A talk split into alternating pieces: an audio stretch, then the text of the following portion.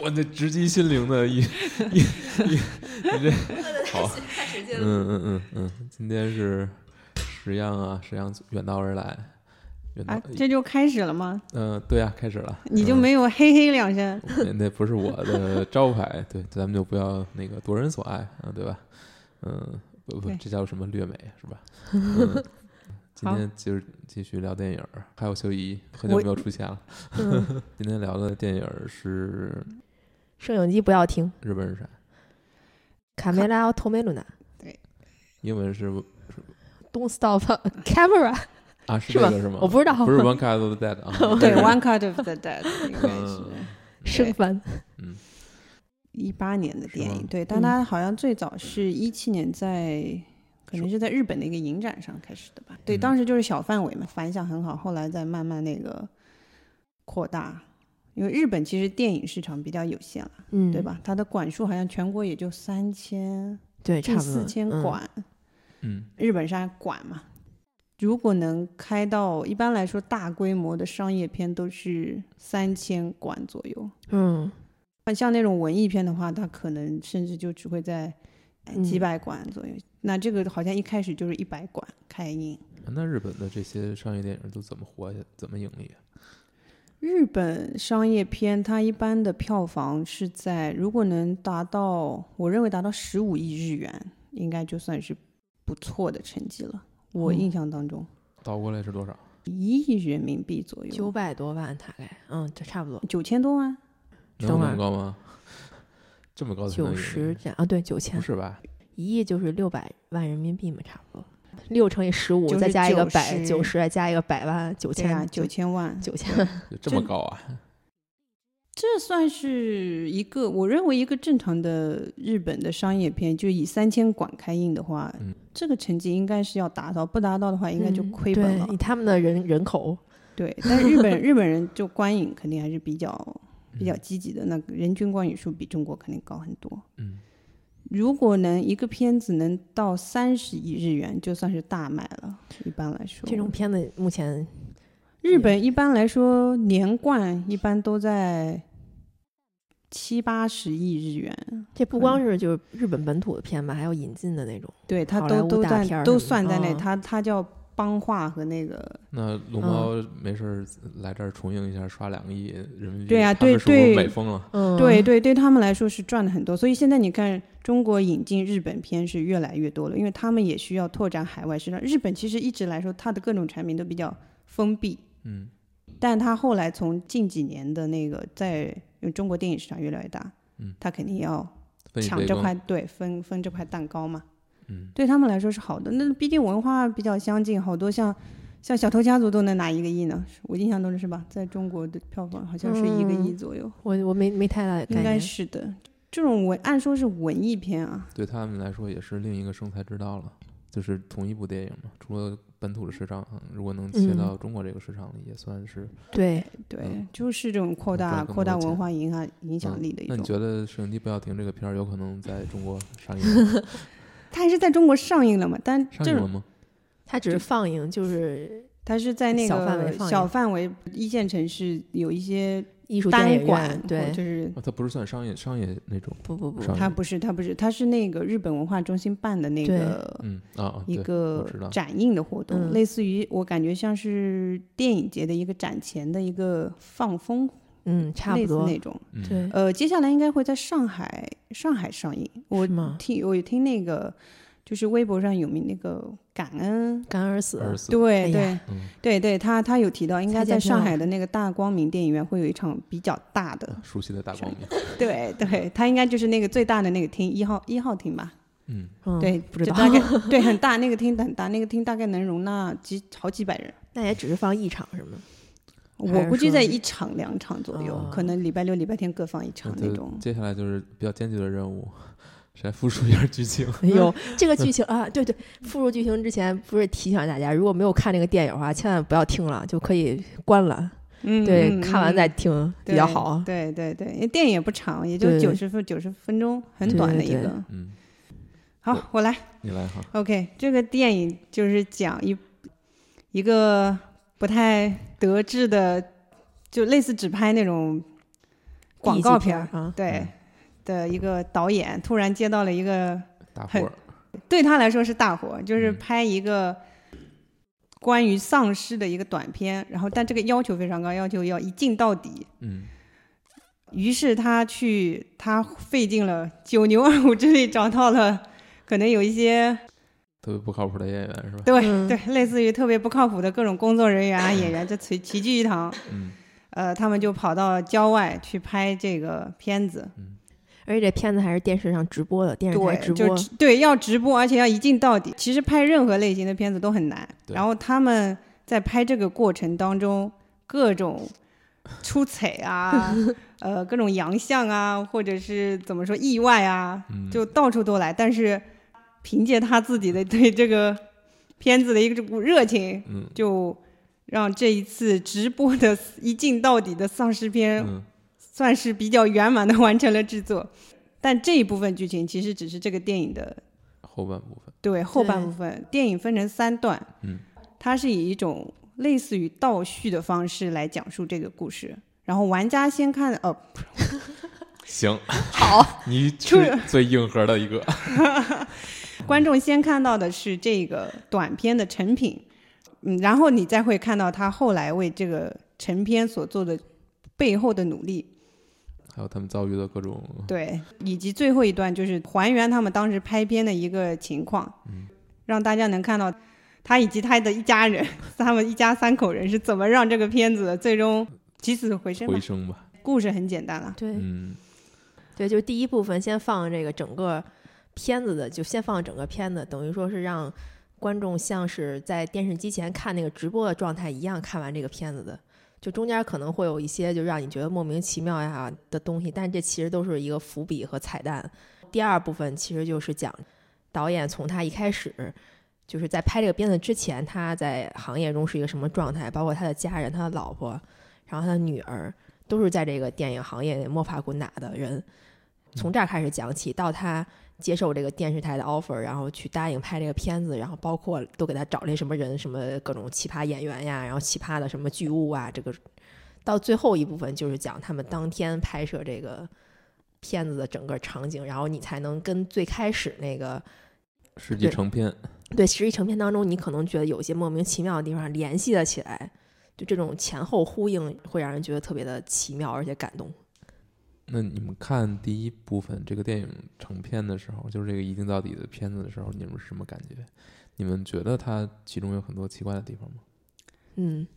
我跟你，这这就是我要讲的部分，这是这是我要今天列的一个点。嗯，我开始看的时候，我认为这个成片还是不错的，就是哎你比如说以它单独一个片子来说，嗯。嗯。我觉得一个及格分是有的，嗯甚至那些那些让你觉得奇怪的，我自己在看了的时候，我其实觉得并不奇怪。为什么？因为丧尸片往往就是有很多很奇怪的地方，它其实很不合理。如果你是以一个剧中人，假如你是电影里的人物，因为大家都会觉得，为什么所有主角在丧尸片里都那么傻呢？对吧？包括各种恐怖片都会觉得，既然这个房子有鬼，你们为什么还要老待在里边儿？是吧？这这就是我觉得这个片子要讽刺的第一个点，就是其实这些恐怖片说到底都很不合理，但是呢，观众已经习惯了这种不合理，所以你在看第一段成片的时候，你会觉得这个奇怪的点好像可以，用一种方式去自己给解决了，对你就是或者是合理化。对，你会你会自己去把它一做出一个合理化，或者是你干脆就跳过它。嗯这个我觉得我自己在看的时候，我反而觉得这个成片还不错，还挺有意思，甚至是尤其是到最后，几乎所有人，嗯，也不是，就是两位主要的女女性角色就陷入那种癫狂状态的时候，你反而会觉得一种很爽的感觉，尤其是最后那个结尾，似乎是它应该还有个续集，嗯会让你觉得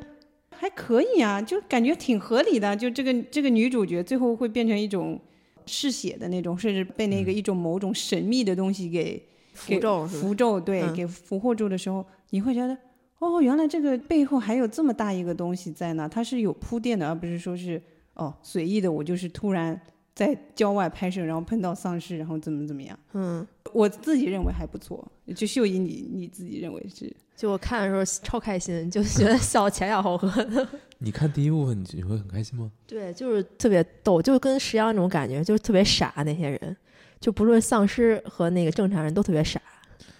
我看第一部分好害怕。啊，洪老洪老师跟大家解释一下，洪老师是很害怕恐怖片的，是吗？对对对，因为脑补能力比较强。嗯，我是很喜欢看恐怖片的。嗯。包括之前一些韩国的恐怖片，或者是泰国的恐怖片。那你觉得为什么它明明这么不合理？明明你一看就知道它很多东西都是生搬硬造的，它也没有怎么说呢？就是它本身就是有各种各样的问题，你还会觉得害怕呢？就为什么面对这些套路的时候，你还是会有产生同样的这种恐怖感呢？你会产生恐怖感吗？你还会产生？我觉得在一些特定的场合会，因为它是其实是那个。就是一镜到底的嘛，你就是跟随着那个不同的角色去，就对那个情节，你会你会随着那个情节会发。我认为他这种一镜到底的感觉，会让你产生一种好像没有办法控制这个东西，真实感是吧？对，尤其是到后面那个女主角，她因为只剩下她一个人的时候，有有呃，可能尤其也因为我是女性的原因，所以你会在。在想象，在那种孤苦无依的情况下，她要怎么去生存？我认为还是说未知里边把那种未知的状态体现的蛮好的，因为他的镜头始终限缩在这个人，尤其是你，我让我印象很深刻，就是那个女主角躲在那个一个小屋子里边，那个镜头就你就只能看到看到他整个人，旁边突然出现一个一双腿，对，一双腿。而且那个腿就，呃，就看起来好像是经经过血染的那种感觉，你就会就认为那个是丧尸嘛，就会很害怕。嗯，呃，这块儿有个点，哎我想起那个最后一趴。你稍等一下，让我先讲完。看不到一个全景的情况下，你的脑子就会联想出很多东西，所以你那种害怕还是在的。但是因为它是始终保持一个。一个镜头，所以他很多东西他没他不会去交代，对你反而会觉得就限制了你对这个影片中所有人物他的位置、他的这个各种就各种信信息都是受限的，所以你会觉得呃，所以这种拍摄方式反而是适合他想传达这种感觉的，是是这样子。那难道是可以说这个想出这个点子的人？其实反而是很很懂很懂行的，而并不是说电影中描绘的那样什么都不懂。因为我我们不是有一个节目《走进科学 科学》，就是他一开始就各种前面各种铺垫吧，把事件铺垫的很神秘，然后他的拍摄手法就是那种，就让你感觉好像拿了一个很简单的，就是一个 V DV 那种的，然后晃晃悠悠，可能摄影技术都不太好，甚至手还在抖，然后甚至就。有时候都不会拍整个的全景，就比如说前面有一个人在走，就会拍他的脚后跟啊，或者拍整个路面呀什么的，这种感觉就是让这个他讲的故事变得更现实，就好像是你你的目光就是那个摄影机，就是你就在看着的感觉。这个其实也算也是算从女巫布莱尔开始的恐怖片的一种惯有的，就比比就是流流传下来的一种手法，对吧？对，就包括后来很成功那个第九区，还有。克洛夫档案，它其实都是这种，但是你仔细想来，这种表现方式是不合理的。谁会在那个情况下还拿着一个摄影机到处拍呢？没有人会这么干。这就是这种恐怖片，就我说的不合理的地方。但是你观众已经很习惯于恐怖片以这种方式来拍，所以他会把这一点给忘掉。包括之前比较成功那个韩国的，就讲一间医院的。名字我不记得了，但是前阵子很火，那个也是，其实也是一帮人，就是以手持的方式去一个医院探险，然后碰到鬼，就那个也很恐怖。呃，我认为这这种就是，呃，你觉得它会让观众脱离这种沉浸感吗？就这，因为你的镜头是手持的。呃，我觉得这个是这个电影一个特，就是前半部分，就是第一部分，它这一定到底最关键的一一点。嗯，就是说，如果我们非要去强行的去把这个当成一个独立的作品来看的话，就很有意思。呃，你是从什么时候开始意识到这个镜头本身的存在的？就是它是一个人在操控的。我应该是就是当中那个镜头有掉到地上，然后很不嗯动之后，就那一段其实很搞笑。就那段你按照如果是按照之前的我说的那些第九区啊、克洛夫达，它是不会出现这种情况的。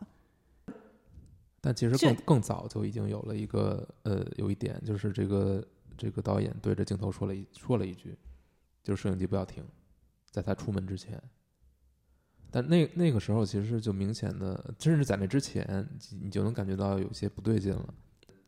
《One Cut of the Dead》这个成片里面，这个摄影机到底是谁？就到底是嗯谁？他是不是一个真实存在的人？就如果他不是的话，如果他他只是一个镜头，他后面没有这个人存在的话，那这个电影马上就变得毫毫无可信度。但如果他是一个人存在的话，你就会发现发生大量的这种处这种你无法理解的东西，比如说为什么丧尸对他毫无反应，对，嗯他完全不把他视为一个目标。嗯然后看这个第一部分的时候，我觉得我的脑子里就始终是这些问题。我就是你看它的时候，你就会想，就是到底是想表达什么呢？然后你，而然后电影关键电影还有还有很多能把这个东西接上的地儿，比如说最后一个镜头，这个镜头飞了起来，你就想，如果他是一个人的话，他肯定实现不了这个。那到底是被附身的是谁呢？我在看之前，我只知道这个片子，其实豆瓣的那介绍很迷惑，所以你会我以为这曾经是我看过一个加拿大的一个片子，叫呃《双宝斗恶魔》，它其实也是一个很搞笑的恐怖片，就搞笑恐怖片。它它跟这部片子在精神内核上有一定相似，都是类似于让大家意识到，其实恐怖片真的很不合理，就各种不合理。但是呢，怎么把这种不合理的方式，以一种既是恐怖又是很搞笑的形式呈现出来，这个是一样的。我在当时看的时候，我曾经以为这个片子是跟那个《双宝斗恶魔》是一样的，可是我实际看完之后，我发现完全不一样。所以洪老师，您刚才说，你是在很早的时候就意识到那个镜头是有问题的，呃，呃对，但是我没有意识到，啊，我就是直到那个镜头被放在地上之后，才开始觉得，嗯这好像有点不太合我的预期。我以为它应该是像《双宝斗恶魔》那种，嗯，结果发现还不是。但看到最后看完也发现确实不一样，是这样子一个。嗯，包括你刚才说那个提案的人，他是不是很懂这些？那我们实际电影中可以看到，那个女那个女的，她其实完全不懂。她如果懂的话，她就不会提出来说我们要直提案提播。提案的人是那个男的，对，但是但是嗯就那个女的，她批准了嗯这个行动。其实你可以看到，包括她最后还说：“哦，很成功啊，拍的很好啊。嗯可以看到她其实是不懂的。她如果懂丧尸片，也懂什么是一镜到底的话，她就不会批准这个特别无厘头的一个项目。是这样子。对就是这个，就是刚才你你一开始说的那个，就是虽然这个电影你回头去看，你觉得它有很多执行方面的问题，但是你看它的时候，你其实不会去在意这些，同时你还会想了很多可能它本身都没有试图去展示的东西。你可以说，它这个电影自己的主题可能是讲这个这三一一家三口，就是怎么为这个东西很痴狂。你也可以说它展现了很多电影拍摄幕后的这种技巧，但是你如果真的就把后面那个三分之二的东西、三分之二的部分抹去，你觉得作为一个恐怖片儿，这个前三分之一是不是也是一个很成功的作品？就像我刚才说，我认为它是嗯一个及格的作品，及格的作品？对，及格的作品，嗯因为它实在是太粗糙了。你包括设置那样一个场合，就是那个场地，我认为一般丧尸片就不会选在那块儿，为什么呢？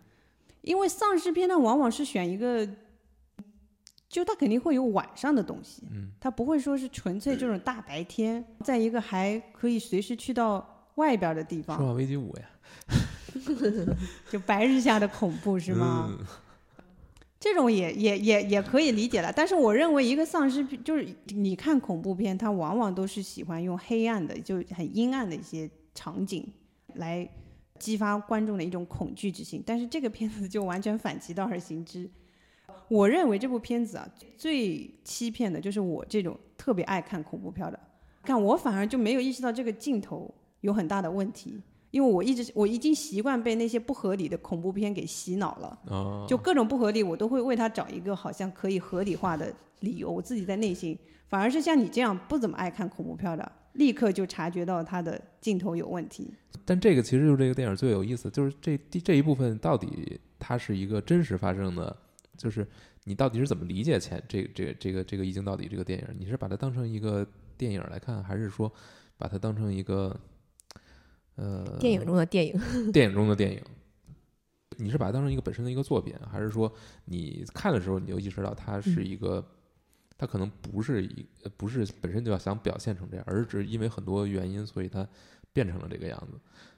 我理解你可能想说他那些就是蹩脚，或者说那些破绽是不是故意设计过的？啊，对，就是你怎么去，你是不是会过度解读这个前一部分？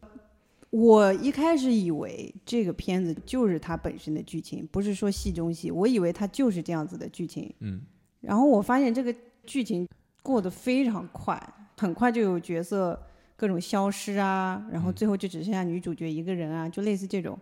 就会感觉到不对劲嘛。嗯等到尤其是等到那个第一段结束之后，后面出来你会觉得啊，这个电影还要讲什么？恐怖片有时候也会也会有一种倒叙嘛，就类似于把那个恐怖的事情之前几天这家人是怎么被这个恶魔给吸引啊，就类似这种故事，嗯你会以为是这样，可是你发现他其实不是要真的拍一个恐怖片，他只是嗯以此为为一个。我认为这部片子啊，其实是一部职职场文化片，职职职场文化，对，有有有道理。对对，追它梦片真的嗯 一个就是特别正能量、健康向上的一个片子，是吧？嗯，对对对，它其实是一种那你觉得这这它这个主题感动你吗？呃，有有有有有，尤其是看到最后那个，就是你像的最后那个镜头，他们怎么做出来那个镜头的？对？因为它是摇摇晃晃的，对对对，但你会觉得还是摇摇晃晃，还挺有挺有那感觉的，对挺有那支离那感觉破碎的那种感觉，就对。突然就是最后，因为最后其实她是那个女主角，类似于是被一个就类似于某种嗯神秘的东西给、附体，对附体了，然后她那个镜头又是摇摇晃晃的，给你一种好像末日就要来临的感觉，而且那个画面还灰蒙蒙的，就你会发现这背后其实都是阴差阳错各种事情，就是它跟恐怖毫无关系，嗯对，它应该还是偏喜剧片儿喜剧片 对，但这其实还是我是反而是我对这个片子稍微有点失望的地方。我以为他能把这个所有的不合理，再用另一种电影内部的方式去给它解释通了。比如说，为什么最后这个镜头能够飞上去，不是用电影外的东西去解释，但是他没有做，完全没有做这一步，或者说，这可能就不是他的初衷吧。所以你就会觉得这个电影可能到最后有很多呃，作为一个独立的作品，如果这个一镜到底的电影，它有很多东西它没解没解释完。其实我我认为这个还是它限制它它的成本只有十八万，哦，十八万人民币，那才多少日元？妈呀，好多多少？十八万人民币，这个对、嗯对，这也太低了是吗？太低了。，对对对，它就是类似于，可能是这都不是小成本，这可能是微毕赣毕赣刚开始拍路边野餐那个成本，嗯，我觉得我就是对他费，因为当然日本的那个，这太不可思议了。其实你刚才说的那种，你希望他以能够以一种电影的形式去解释，那个其实就是双宝斗恶魔的嗯套路。嗯，就所以我，我为什么一开始我认为它会是双宝斗恶魔那个嗯类型，但是我后来发现不是，所以我认为这其实不是一部恐怖片。但双宝斗恶魔是明显是一部恐怖片，以喜剧的形式来呈现，但是它还是恐怖的，它的那些恐怖的情节会让你在。他他那那部不合时宜的发出笑声是吧？对对，你你会，因为他的主角是一帮大学生嘛，就就有点远啊。就是你看到他们以一种很凄惨的方式，以各种各样 作死的形式去，呃那不就是惊声尖笑吗？也也有点像吧。嗯但是你会觉得很同情他们的同时，又觉得他们很自私，自己作了，嗯就这种感觉。但是这一次那个摄摄影机不要停，它不是，它更多是聚焦在这些人去做这部片子的嗯幕后的一个东西，而不是说想要我要去想要讲这个就把这个故事合理化。他他没有要合理化，他就是要它不合理。不合理的话，观众才会才会好奇为什么不合理。对。而那个双宝多恶魔，它是把恐怖电影的不合理的方式，用很戏谑的那种形式给你表现出来。为什么恐怖片里的人都这么爱喜欢，就是一而再再而三？对，就是携手跑到一个深不见底的一个地下通道里面，对，明明后面有丧尸在追着，对对对，然后然后然后被两头堵，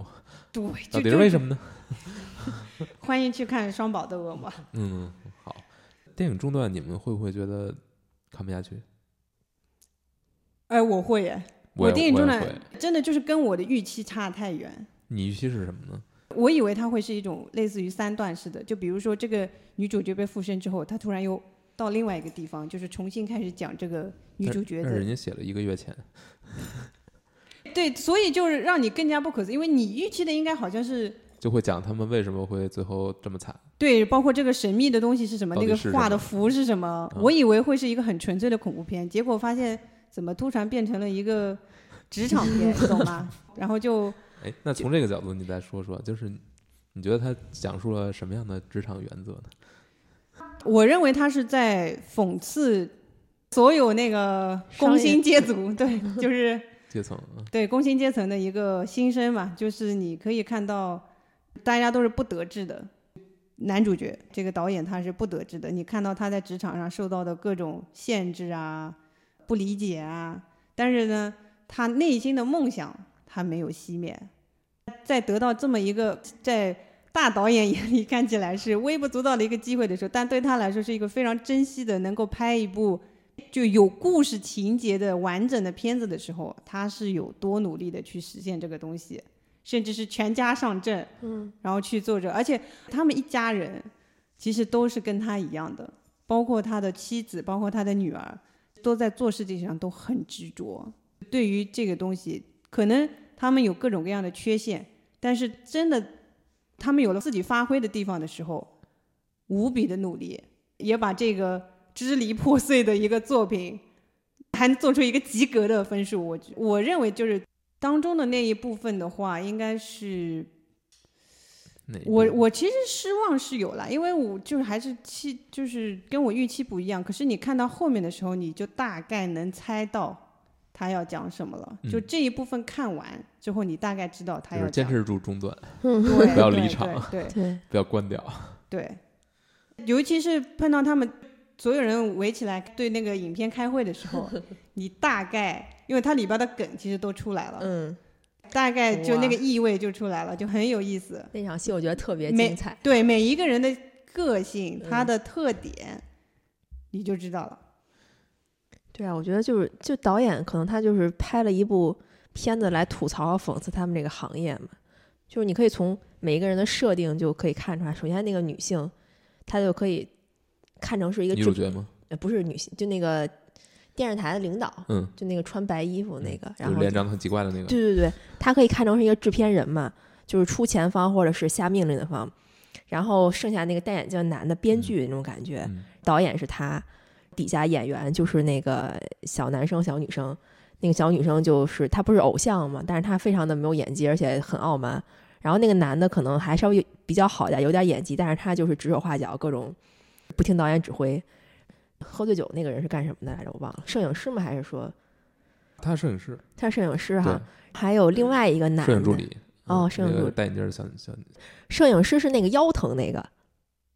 哦，对，是呃，对，摄影师腰疼的，然后他女儿是摄影助，哎，等会儿，对他女儿是摄影助理吧？不是，他女儿是那个类似于场务那种。哦，场务，嗯对，摄影摄影助理是一个戴眼镜的可爱的小女生，因为哦新人，她算是哦职场新不是人。你们现在说的都是混着的。我说现在说的不是这个拍这个电影，就真正的。你现在刚才一直在说的不是这个电影里面的那个角色对角色，那那那个应该是那个戴男戴眼镜儿的小男生，他是摄影助理。哦，但实际上拍这个《One Cut Dead》的摄影助理，就是后来直直径的那个，嗯那个是一个小女生，但是也不嗯是这个导演的女儿。嗯，不是那女儿，对对对对，我想起来了。嗯然后还有中间一个酒醉的，然后还有跟别人搞外遇的，嗯，就是整个这个片场的所有的人物，除了这个导演之外，就其他没有一个靠谱的。我觉得他是不是在影射或者讽刺说整个的产业，包括比如说日本应该是这样，中国也是这样，就是制片人你是出钱方，你是做决策的一方，但是你对于整个产业什么都不懂，编剧你也是一塌糊涂，呃，演员就是没有演技，可能只有流量吧，但是你在真正的该需要你业务能力的时候，你展现不出来，然后还要跟导演吵架，然后还要质疑你这个剧本的整个流程，底下的比如说场务也好，摄影也好，然后什么东西也好，就该用的时候都用不上。就变成这样一个状态，然后这个导演就是在两边不是人的情况下，怎么样把这个片子简单完成？对你就是他应该就是讽刺职场的一种不靠谱、不不不敬业的一种情况的普遍。但这个其实是所有工作的人，就不管你去哪，不管你是不是电影导演，你是做普通的工薪阶层，还是说你是在，就是任何职场了，嗯，就对，其实都是这样。还有还有，比如说，就只说那个。就电影行业来说，尤其这种现象，在中国这种电影行业，对，更明显，太多了，对吧？那个男主角就是类似自认为有演技的小鲜肉，嗯，对吧？自带流量，包括男主角女儿都很喜欢他，就长着一张脸，就没有没有别的东西了。对对对，女主角是那种非常傲慢小公主，对她其实就是那种，也也算是流量型明星吧，她很爱惜自己的形象。就可能说，哎，我不能拍吻戏啊，我不能拍床戏啊，就事务所不让我这么干。嗯，他要维持他的一种，就是偶像偶像类清纯的形象，对对，然后又没有演技。嗯，这其实，在日本也很普遍。对对对，这种这种演员在日本有演，对，在中国也很普遍，对吧？对，制片人的问题你也讲了，对，包括一些那些群也没有纪律，对吧？对，让他不要喝酒，他喝酒，然后呢，包括那个。挑三拣四，就我一定要喝软水，软水，我不能喝硬水，对吧？就类似于这种，包括那个搞婚外恋，最后因为车祸来不了的，这些都是把问题具体化了。可是这些其实是我应该是认为所有导演应该都会碰到的，可能在中国的导演啊，或者日本的导演上会碰到这些情况也很多的。嗯，就讽刺这种现象。背后反映出你一个真正想做事的人碰到这么一群不靠谱的人，你要怎么去把这个作品还能做出来？嗯，就他一个人付出了百分之八十的努力，对，二八二八分论嘛，对吧？而且他其实是在他的妻子以及女儿的帮助下，才真正完成了这部片子。你们俩觉得 这个导演和他妻子？这两个人和他们塑造的这个角色之间有距离吗？你是说他在剧中的角色和他在戏中戏中的角色是吗？对，你看导演，我认为很有趣的一点是他的性格是完全相反的。他在剧中的那个导演的身份是一个受气包，各种被人打压。各种妥协，对妥协。现实生活中的状态，对他在现实，包括女主女主角提出各种无理的要求，男主角指手画脚，他都是微笑面对，嗯，就是内心是血和泪，对。但是他在那个戏中戏的角色，他就抓着女主角大骂她演技差，抓着男主角说说你哎，就就各种演的不好。电影你不要指手画脚。对，他是把那个他自己内心的愤怒的一面展现出来。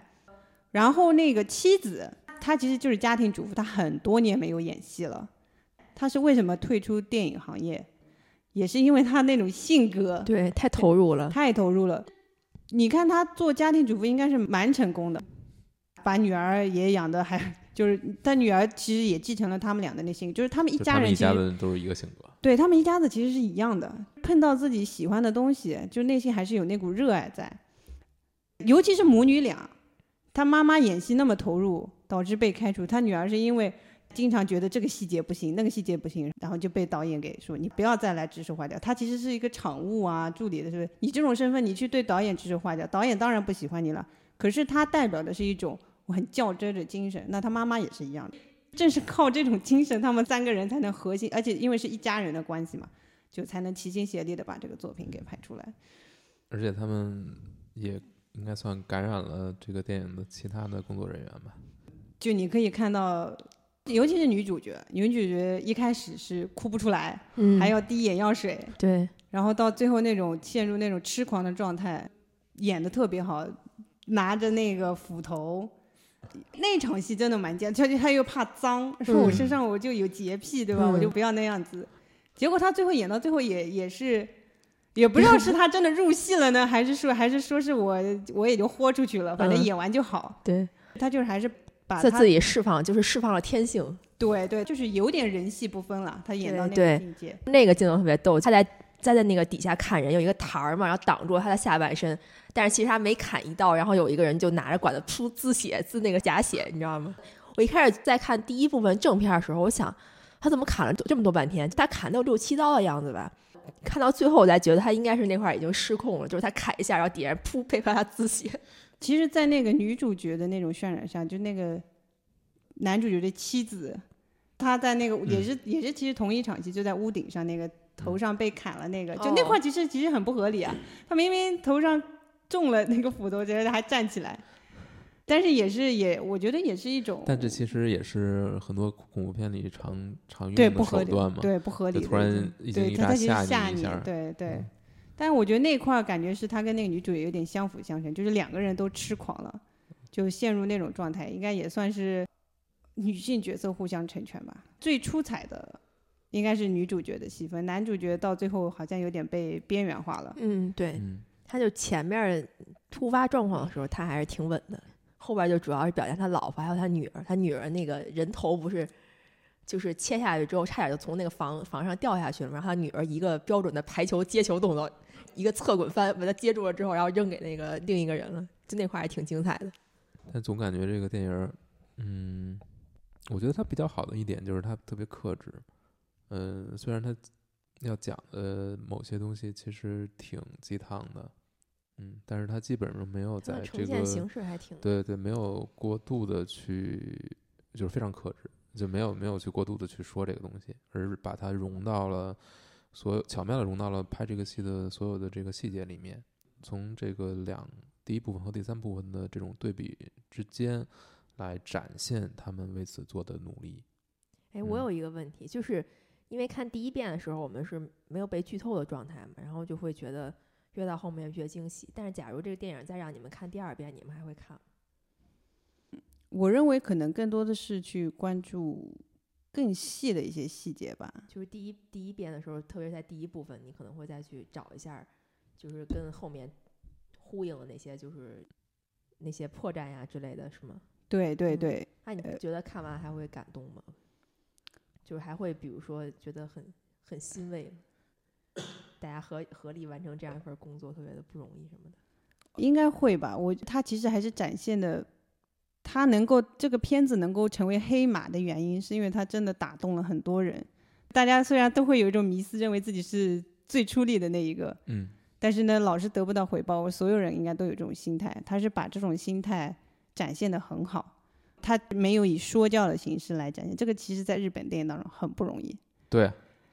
对，因为我们看到的日本的电视剧、日本的动画片、日本的电影，它往往都是喜欢用大道理去讲。这也是我后来再也不看日剧的一个重要原因，就是我们中国人以前很是很喜欢说中国人很喜欢说教，可是你看多了之后，你会发现日本人比中国人还喜欢说教。这种喜欢心灵鸡汤式的东西，让你无法接受，这是一种虚伪，这是一种假。而这个片子很真，他把这种小人物的辛酸，以及小人物能够经过努力之后，导演他们一家人以及这些演员都能够有一个脱胎换骨的一种表现。这个也是说一种类似于梦想的实现，它是其实它就就是很套路的话，就是说小人物通过努力实现梦想这样一个调子，它肯定打动很多人，而且它的形式又是以一种纯粹的那个通过情节来展现，而不是说我我跟你说要怎么怎么样啊，就类似于大段大段的台词，它没有那么多的台词啊，它就是通过让你去对比第一段跟第三段，然后你就知道了，哦，原来最后有这么多的心酸。这个片子虽然拍的还不是很好，但是呢，这帮人付出了多少的努力才能够拍出这样一个只是及格分的一个东西？嗯那那些可以达到八分、九分的作品，背后又有多少的心酸呢？我觉得是这样子了，给大家一个激励吧。嗯，我觉得你这点说的还是挺好的。我其实想问的一个问题就是，你觉得导演是一个优秀的导演吗？他的妻子是一个优秀的演员吗？甚至他的女儿是一个很优秀的助理吗？就是仅仅从技术能力上，从这个他们最终的成品展现出来的业务能力上。要是这样说的话，我觉得他们可能就是这个行业里非常平庸普通的的从业者吧。但是就是整个行每个行业都不缺乏这样平庸普通的从业者，嗯哪怕是业务能力相同的人，他们可能遇到的机会或者是周围配备的硬件条件都不太一样，就这个是没有办法，可能是当事人没有办法去选择或者左右的吧。在这种没有选择的状况之下，每个人会做什么样的选择会怎样应对？我觉得这个可能更能决定你最后呈现出的一个作品，或者你最后留下来的是什么东西吧。那就是说，最最终这个作品相对于他们本身的能力，是属于他们超水平发挥吗？我认为还是有点超水平的。其实他们都不算很好。那个导演他很容易妥协啊，人家演员说我要点眼药水，我就点啊，反正各种情况他都会妥协。妻子的话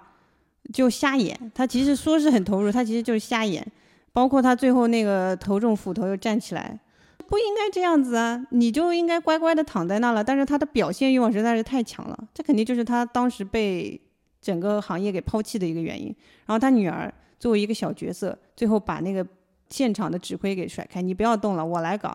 这怎么是一个场务应该有的态度呢？这在一个严谨的场合你是看不到的。但是这三个人阴差阳错之下碰到，给他那么他一个机会，反而就是这种说，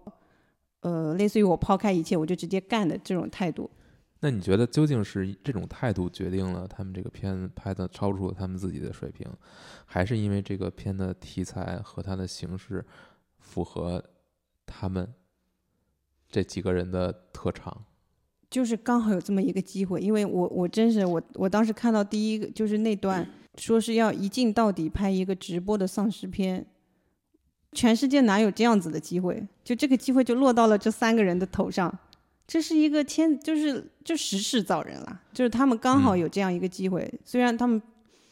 资质平庸，在正常的片场是发挥不了任何作用的，但是碰到这样一个不正常的片场，然后他们也就发挥出了不正常的水平。就是还是要那有有这样一个机会，但这个机会是千里挑一、万里挑一那。你觉得从这个角度来看，这个片儿还鸡汤吗？这个片子本质是鸡汤，因为嗯它是一个小人物通过努力去实现梦想。如果你这么去理解的话，他这鸡汤就不成立了。你如果把它提炼出来，它是个鸡汤，但是它的呈现方式不鸡汤。嗯，我知道，但是你这么理解，是不是就变成了这样？但是也不光是这个机会决定的，就是天时地利人和嘛。因为如果导演就是他在片场还是以往他那种唯唯诺诺的形象，就是嗯他拿不起事儿来，或者怎么样。然后比如说他的女儿，就是也没有那种比灵光一现的感觉啊。我记得就有一个插曲是时间好像对不上了嘛，嗯嗯。然后他嗯女儿我忘了当时想了一个什么办法，然后把这个事儿给弄过去了。就是让那个谁那个谁，就是醉酒那个再回去，本身应该没有设定他回去，嗯对对对，然后就包括其他的演员的自己个人的演技迸发也是这种，还有最后就是那个摇臂坏了，然后嗯他女儿想到叠罗汉这个，我觉得都是一些就是人被逼到那个时候灵光一现才有的一些想法，嗯，就也不能说光是因为给了他们这一个机会才能够嗯，就是你还是更强调一下人人的对人人能动性人对人的主观能动性，但是嗯。你就是天时地利人和吧，有时候人的主观能动也不是那么的万能，你还得有一些机会，有一些能够发挥的，嗯。就是有一些不正常的机会。他应该是这样子，他的鸡汤点在于你不要放弃，即使你之前拍过那么多的烂片，你还能拍出另一部烂片，只要在这个行业，你只要还热爱它，你嗯总能找到你的机会你。总能达到一般恐怖片的水准。你如果真的能达到一般恐怖片的水准，也不错了。你一个更鸡汤的例子就是李安本人，他不是那个一直想拍电影，可是他就是在家待了六年，都是妻他妻子养活他。嗯，到最后他自己都要放弃了，说，呃，我会做菜，我去开个小餐馆吧。他的岳父岳母也支持他，给他资金，但是是他妻子坚决反对，说不行，你就要拍电影。我认为你的才能就是拍电影，你不要去开什么餐馆之类的。那他最后就等到了那个喜呃推手吧，是台湾的那个文化部给了他一笔资金，然后让他去拍这个片子。你要坚持，然后这个导演也是拍了那么多广告片，那么多乱七八糟的东西，他本身资质也很平庸，可是他终于等到了一个机会，让他可以拍出一部及格的 片子，对他来说是很不容易的机会。虽然普通的观众会认为，哦，你你也你也你也不过如此啦，嗯但是就是说，让大家能够看到一个及格的片子，它的背后是怎么样的，而不是说让你去看到一个呃世界大师级的作品，百年历史是电影史上最优秀的那些作品的背后，那些作品背后努力肯定更多啊。不管在任何行业、任何作品，他都是这样子及格线的作品是最多的，而这些人的努力，可能很容易被忽视。哎，我想起一个事儿，好像也是日本导演吧，他是一个拍 AV 片儿的。他的梦想就是想成为那种非常顶级的，比如说能进戛纳那种艺术片导演嘛。但是他就一直也是受才华所限，受机会所限，就只能在 AV 行业就摸爬滚打。但是有人就是说他，比如说在导演就是这两个人的动作的时候，可能会致敬某些有名海报的姿势，你知道吗？就是他会把他自己这些小小的梦想啊，然后小小的这些信念，然后埋藏在他自己能干的这些事儿里边。虽然可能有点夸张吧，但是就是这种感觉。你刚才说的时候，我想起来了。那包括那个张国荣的《色情男女》，其实也是一样的。他导演完全就是把自己的一些思想就融入到了张国荣在那个电影中的那个角色的身上。嗯，他真的很努力啊，但是他只能在拍色情片上面发展。他的色情片就因又因为他他想拍自己的艺术性而不受欢迎，都会有这种矛盾。就是真的是这个行业很普通的一个从业者，可是他背后的努力不会像那些成名的人一样受关注。嗯，可他不会少，因为这都是你我他就是一样的，成为顶尖的就那些人，所以我认为他鸡汤的点还是在于说，一个普通人，你通过自己的努力能够成就一部作品，那应该就就足够了，不是说你一定要去做一些惊天地啊，对，青史留名的我。对，胡老师作为一个创作者，有没有什么想说的？你可以聊聊小岛秀夫，作为一个创作者，你有共鸣吗？这个电影，我觉得你回首去看，可能它最让人惊喜的还是它自己的这种结构设计吧。我觉得这个确实是，那反正我电影看的少啊，就是我觉得它特别巧妙的，能够把这个同一个故事，或者说同一系列场面拍两次，但是你还能从中看到很多很新鲜的东西。嗯，我觉得这个可能确实是因为没钱吧，所以把更多的精力放在了整个电影的这种细节上面。第一次看这些情节的时候，你确实会，嗯、我我反正还是挺紧张的。虽然我觉得有很多东西是说不通的，让我能够适当的削弱这些紧张感。第二次演出的时候，还确实是很多地方是无法控制的在笑。有有有很多地方都都是这样，就是觉得特别巧妙。嗯，那可能这个电影本身，不管电影中的导演啊，还有他的妻子，还有就是他们这家人，是不是一个很优秀的、很优秀的这个从业者？起码这部电影本身，我觉得有很多地方还是特别让人欣喜的。嗯，而且特别让我觉得惊喜吧。嗯，你觉得这个是不是必须在这种特别高的限制之下才可能呈现的一个结果？那肯定是它的成本只有那么多，其实是一样的戏码，但他拍的时候肯定是不一样，但是就是说剧本结构都是一样的，嗯它是以一种剧本上的巧妙去弥补它与就是预算上的不足。对对，其实他背后花的功夫也很多。就真正的这个导演，我认为他就是一个创作者都会面临的一个情况。你永远想做的都很多，可是你实际能做的就那么多，那你怎么在这个中间做一个平衡？嗯，包括为什么小岛秀夫他那么喜欢这部电影，就屡次哦在他、是吗对他非常喜欢这部电影，他把它评为去年他看过的所有片，包括外国片、日本片当中，好像是第二名。哦，哇塞，那第一名是哪个？对，因为他自己是个创作者，他很喜欢谈创作上的一些东西。嗯那他对于这个剧中的导演以及实际导演本人遇到的一些境况，他肯定非常理解。包括他刚开始的时候在科乐美的一些境况，那也是同样的情况。就任何一个类似于初创公司或者是一个刚开始的创作者，他都会面临这样一个境地。那嗯这就是说出了那些人的心声。包括在影片结尾，其实能看到很多拍摄的细节，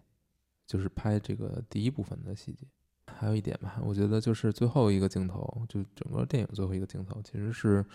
很模仿第一部分的结尾。嗯，有一个远离，就是镜头之间逐逐渐拉远，还有一些特定的效果，那很模糊的那种。嗯，那你觉得是什么意思呢？最后一个镜头是是那个女孩站在那个屋顶上，然后往上看那个吗？反正是镜头不断的拉远，然后效果就跟他们电影中的这个《One Cup of the Dead》最后的结尾是一样的。那个镜头其实是有一种升华情绪的嗯效果，嗯我忘了最后镜头是什么。应该就是你说的，就是那个哦镜头从、站站那儿，对对，它慢慢拉起来。五角星上边儿，然嗯后对嗯哎，我很好奇，就是他实际拍摄的时候是真的是说是叠罗汉没有拍起来，有有一个镜头，有一个镜头是是展示了，就是他们是架了一梯子。总之，我认为那个就是一个升华情绪了，因为其实我说第一段很成功的地方，我认为最后那个镜头就是点睛之笔。嗯所有的恐怖片它都会有这样子一个，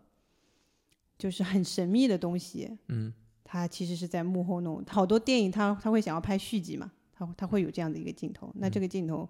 很有深意。实际我们知道它没有任何意义了。你知道最后就是这个女主角往那个五角星走的时候，我一直在担心他会不会把这个摄拿摄影机的人看到。抱着这个念头，就是你觉得摄影机应该是其中的一个人，尤其是这个导演，你跟他说过话了，然后他还之前把这个摄影机掉到过地上之后，我觉得看这个片子就看第一部分的整个状态就不对了，你就会哎就觉得为哎，什么你看，这还还不就是一个经还不咬他？常看恐怖片和一个不怎么经常看恐怖片的区别。你就没有进入那个电影啊对然后我就进入那个电影，对我就没有。进入，但这但我就会觉得他不让我进入是是刻意的。我经常看恐怖片，我就是习惯于这种说恐怖片的方式，说明它其实是一个蛮标准的恐怖片。它你不觉得就是你想太少了吗？不是，就是因为我对它的预期跟它的实际的它的那个片子是不一样的。嗯一开始因为它的剧情介绍很唬人，嗯完全是没有就就没有剧透了，所以我在看的时候，我是以一个正常的恐怖片的形式去看的。而你嗯在看的时候，你你知道剧情吗？你在看？我只知道一个剧情简介，应该跟你是一样的。我不知道后边还有这么这么对事儿。那我只能说，真的就是你看的恐怖片太少了，所以你反而没有被蒙骗。嗯、而我看的太多了，我会习惯于去把这些恐怖片当中不合理的东西都滤除掉。不可能是我想太多了，就是我总觉得它后边应该还有一层，但是最后发现没有，是是另一个方向。呃，展所以所以 所以我跟你说，你你你期待的其实是双宝斗恶魔那种，你可以去看一下这个哦片子。洪老师，我拒绝。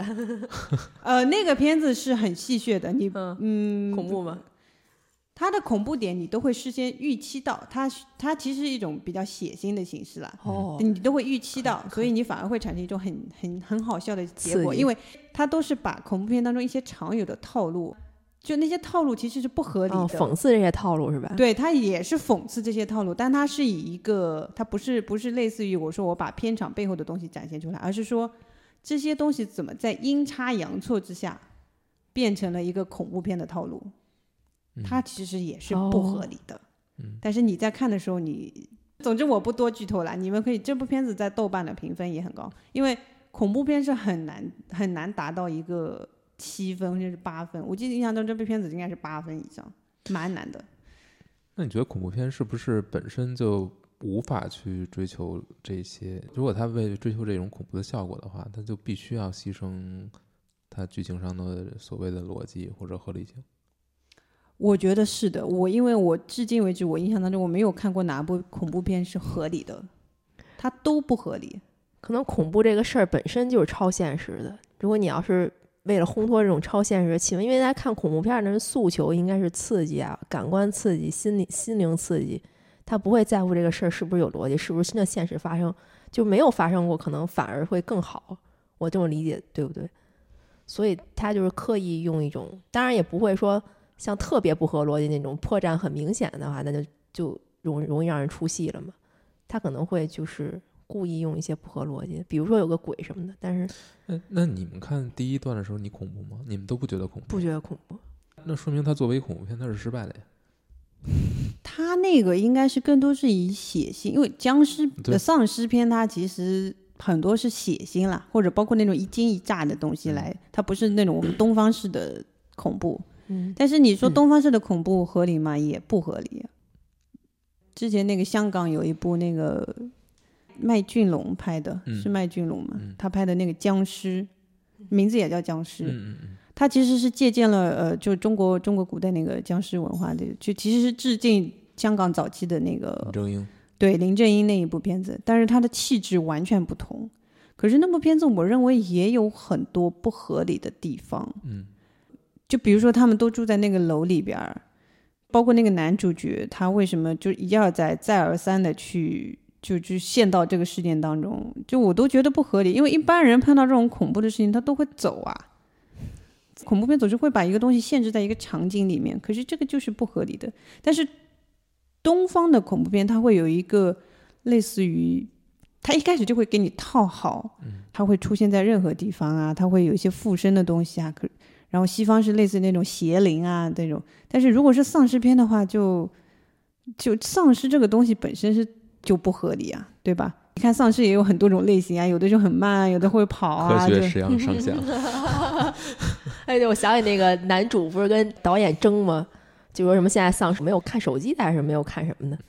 后来嗯我忘了，然后后来有一个戴眼镜小助理说什么现在丧尸已经很现代了，可以干好多事儿啊什么的，我忘了。对，其实就是你看丧尸它也是进化的，因为一开始的丧尸都是很慢的，进化的对，丧尸进化论，它不合理啊，这个东西对吧？嗯。然后丧尸又开始可以跑，甚至有的丧尸还可以开枪，嗯各种 各种怎么样？就而且它是个永动机，嗯对对对对对，大家其实试图去用一种好像也有也有一些丧尸呃丧尸片，他会用一种好像我想用一种科学的东西去包装它，比如说那个威尔史密斯的那个《我是传奇》。